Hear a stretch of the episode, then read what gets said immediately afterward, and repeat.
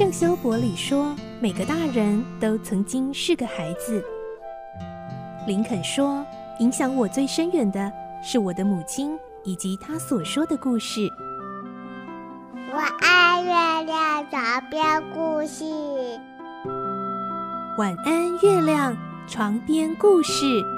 小青姐姐邀请每一位大孩子、小孩子一起听故事，不管多忙，也要和你一起听故事。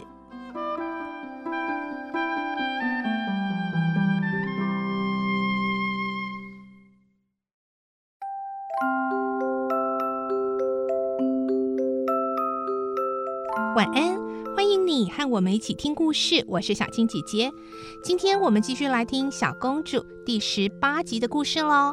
我们会听到，在莎拉的庆生茶会上，所有的同学都很开心在庆祝，而明珍校长更是花了很多钱打点，买了很多的礼物跟餐点，当然也包括了爸爸答应送他的生日礼物，就是那个最后的娃娃哦。来听今天的故事。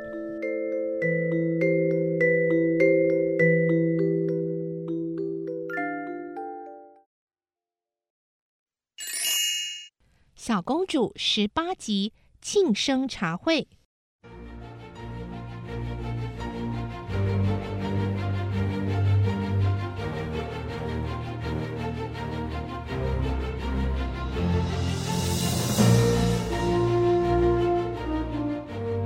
校长环视大家，严肃地说：“各位同学，大家都知道，今天是莎拉十一岁的生日。”他在学校里可以说是功课最好、头脑最聪明的学生。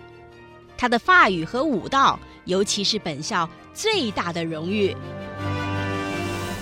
哼，真是个宝贝学生。拉比亚撇着嘴，低声地说：“不但如此，莎拉还具有公主般崇高的品德。她的一切都可作为大家的模范。”莎拉小姐为了表示对大家的友谊，今天特地举办这个茶会。我想你们一定很开心吧？现在请大家大声说：“莎拉小姐，谢谢你！”同学们都站起来，齐声说：“莎拉小姐，谢谢你！”莎拉不好意思的红了脸。但他没忘记提提裙边，用极优雅的姿势向大家回礼，说：“谢谢你们来参加我的生日茶会。”莎拉小姐，你做的很好。校长赞扬的说：“多想公主接受子民欢呼万岁呀！”哼，还当真成了莎拉公主了吗？拉比亚冷冷的说。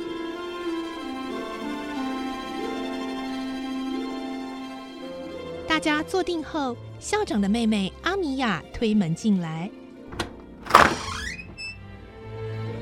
校长，有客人来了。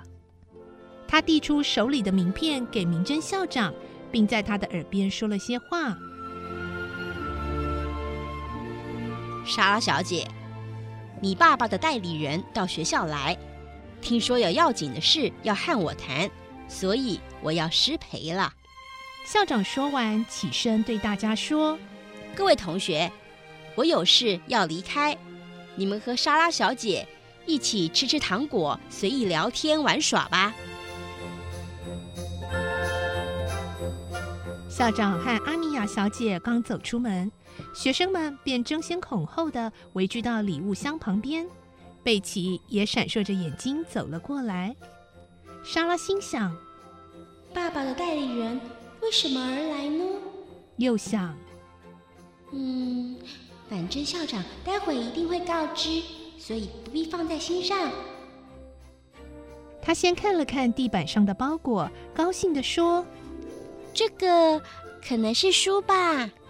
雅美说：“诶，你爸爸在你生日的时候也送书吗？和我爸爸一样。这种东西，等一下再看吧。”对，虽然我很喜欢书，但是今天大家都想看娃娃，所以我还是先打开那个箱子吧。莎拉从箱子里取出最后的娃娃。啊，实在是美极了！女孩们见了那娃娃，都露出不敢置信的眼神，说：“这个娃娃好大，简直和乐蒂差不多。”乐蒂被人说的开心，笑得手舞足蹈，差一点就弄翻桌子。看那身打扮，好像要去参加宴会的盛装啊！连拉比亚都忍不住赞叹：“毛皮外套是真的还有那个箱子，我们也打开看看。嗯”莎拉坐在地毯上，打开箱子。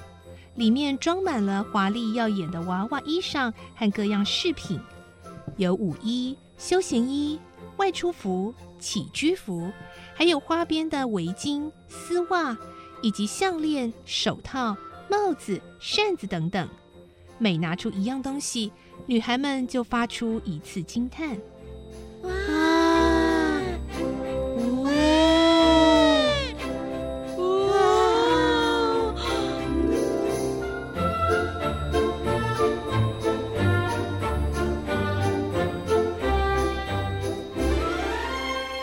莎拉为娃娃戴上黑绒帽，注视着她微笑的样子，说：“也许这个娃娃懂得我们的话，他很高兴的接受大家的称赞呢。”拉比亚冷笑着说：“哼，你怎么老是喜欢想些不切实际的事呢？”“是啊，幻想最有趣了，一直努力想着某一件事，就有真的会实现的感觉。”“当然。”你的环境好，所以能够随意幻想。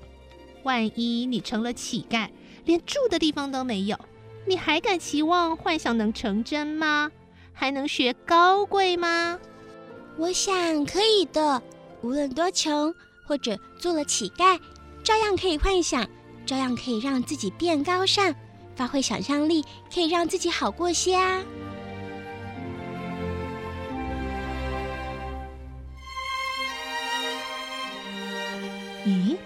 莎拉竟在此时此地说出这种话，莫非她已暗示了自己的命运？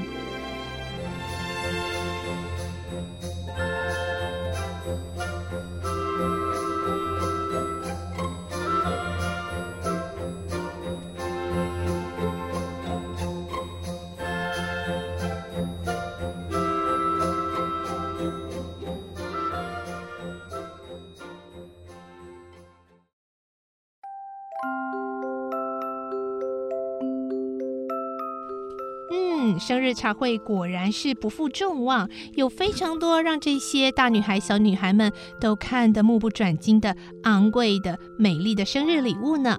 不过，在明天的故事当中，我们就会听到，同样在这样的一个茶会，在莎拉的生日派对上，将会有一项非常重大的消息改变莎拉的命运哦。明天我们再继续来听小公主的故事。我是小青姐姐，我们明天再见。晚安，拜拜。小朋友要睡觉了，晚安。